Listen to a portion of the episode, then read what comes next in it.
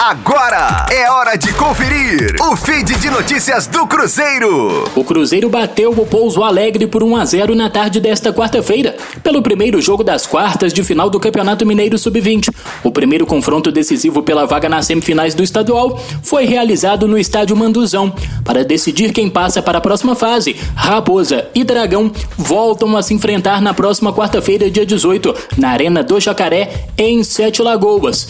O Pouso Alegre fez um bom primeiro tempo, porém não conseguiu furar a forte defesa do Cruzeiro. Já na segunda etapa, o Cruzeiro teve mais posse de bola e conseguiu um gol de pênalti marcado por Vitor aos 18 minutos da etapa complementar de jogo. O Dragão do Sul de Minas ainda criou oportunidades para buscar o gol de empate em casa, mas não conseguiu furar a defesa cruzeirense. Da Rádio 5 Estrelas, Matheus Liberato.